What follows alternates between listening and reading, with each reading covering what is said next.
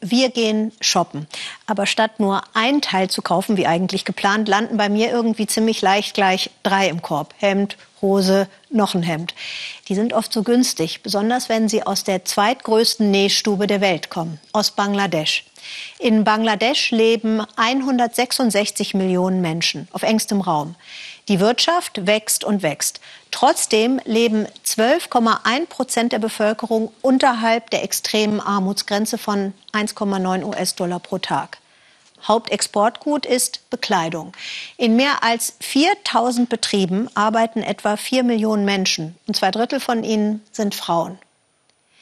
In kurzer Zeit hat Bangladesch also eine Art Turboindustrialisierung hingelegt, wegen unserer Kleidung. Peter Gerhardt sagt, eigentlich stellt das das Land auf den Kopf. Es sind vor allem Frauen, die als Näherinnen in die Textilfabriken strömen. Jeden Morgen, Punkt 8 Uhr. Sechs Tage die Woche. Schichtbeginn in der Sonderwirtschaftszone am Stadtrand von Dhaka. Ashar Siddiq kommt seit ein paar Wochen jeden Tag, um nach Arbeit zu fragen, aber keine Chance. Dabei hat sie dicke Erfahrung, doch jeden Job will er auch nicht annehmen. Es gibt viele kleine Fabriken, die bezahlen nicht einmal den staatlichen Mindestlohn von umgerechnet 100 Euro im Monat. Da verdienst du dann vielleicht nur 80. Das will ich nicht. In diesen schlechten Fabriken lassen sie dich manchmal bis 2 Uhr morgens schuften. Auf der Straße illegale Vermittler, die angeblich bei der Jobsuche helfen und dafür Geld verlangen.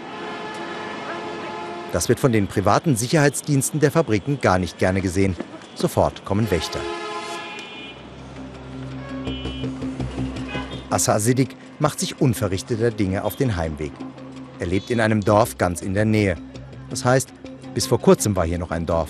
Doch seitdem die Textilindustrie boomt, sind etwa 1,5 Millionen Menschen hierher gezogen, in der Hoffnung auf Arbeit. Zu Hause wartet seine Frau Akhtar Begum. Sie arbeitet als Näherin, verdient sogar 150 Euro im Monat. Nach ihrer Schicht managt sie den Haushalt. So geht es in vielen Familien. Durch die Jobs in der Textilindustrie hat sich die Rolle der Frau verändert. Akhtar Begum hat jetzt eine Doppelbelastung. Natürlich ist das sehr schwierig, aber was soll ich denn machen? Ich habe doch gar keine andere Wahl, als für die gesamte Familie zu sorgen. Es ist egal, wie es mir dabei geht. Ich muss meinen Job machen. Die Familie lebt in einem Zimmer. Mutter, Vater, zwei Töchter. Heute ist noch die Großmutter zu Besuch. Assa Siddiq kommt nur schwer damit zurecht, dass er von seiner Frau abhängig ist. Eine Zeit lang hat er versucht, seinen Frust mit Drogen zu betäuben. Zuerst Yaba, eine chemische Droge wie Ecstasy, später Heroin. Seit ein paar Wochen ist er clean. Trotzdem checkt ihn Akta Begum auf Einstichspuren. Sicher ist sicher. Ich habe meinen Job verloren. Seitdem lastet der gesamte Druck auf den Schultern meiner Frau. Und dann habe ich ihr manchmal noch den Lohn gestohlen, um Drogen zu kaufen. Meine Frau und die Kinder haben dann gehungert. Ich konnte den Kindern nicht mal Schulsachen kaufen. Nachmittags geht Ashar Siddiq manchmal noch zur Drogenberatung. Die katholische Caritas ist eine der wenigen Organisationen, die sich im muslimischen Bangladesch um Abhängige kümmert. Es sind ausschließlich Männer, die hierher kommen. Seitdem die Textilindustrie boomt, ist das Drogenproblem in den Bezirken rund um die Textilfabriken förmlich explodiert. Die Regierung geht davon aus, dass es in Bangladesch fast sieben Millionen Schwerstabhängige gibt. Die meisten nehmen Jabba und Heroin. 90 Prozent der Menschen hier im Viertel sind aus allen Landesteilen von Bangladesch zugezogen. Das Problem ist, dass es überhaupt keinen sozialen Zusammenhalt gibt, keine Nachbarschaft. Und wenn dann noch die Arbeitslosigkeit dazu kommt, dann steigt der Frust und viele Männer greifen zu Drogen.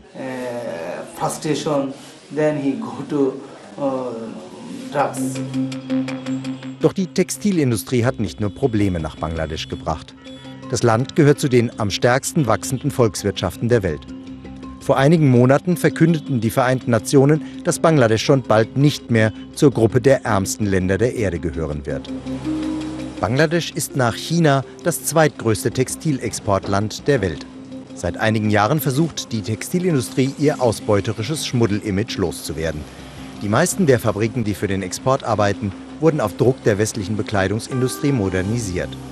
Großkonzerne wie Kick, H&M oder Lidl verlangen die Einhaltung von Arbeitsschutz. Aber dafür bezahlen würden sie nichts, beklagen die Fabrikchefs.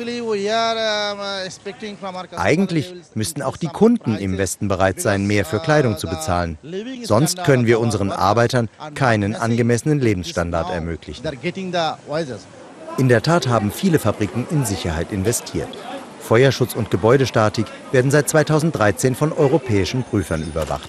Wer die Standards nicht erfüllt, bekommt keine Aufträge mehr. So ist es unter anderem diesem Unternehmen ergangen. Die Firma ging daraufhin bankrott. Der Besitzer findet es anmaßend, dass die Europäer in Bangladesch europäische Standards durchsetzen wollen. Entschuldigung, was bilden die sich ein? Sie entscheiden nur nach ihren Papieren, aber sie haben keine Ahnung. Unsere Regierung sollte das entscheiden. Es geht schließlich um 5000 Arbeitsplätze. Und ich habe 30 Millionen Euro investiert. Das ist jetzt alles verloren.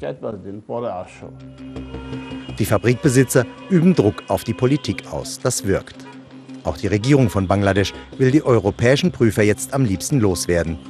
Deren Chef hält dagegen.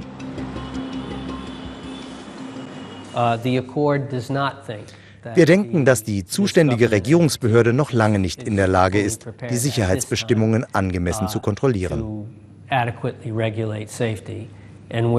Wir arbeiten noch daran, sie dazu in die Lage zu versetzen, damit sie das schnellstmöglich selbst tun können.